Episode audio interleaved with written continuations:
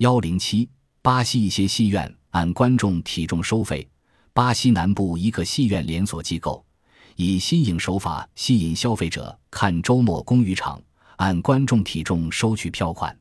该机构属下六间戏院在售票处旁摆放一部量重机，实行按体重收费，每公斤收一美元半。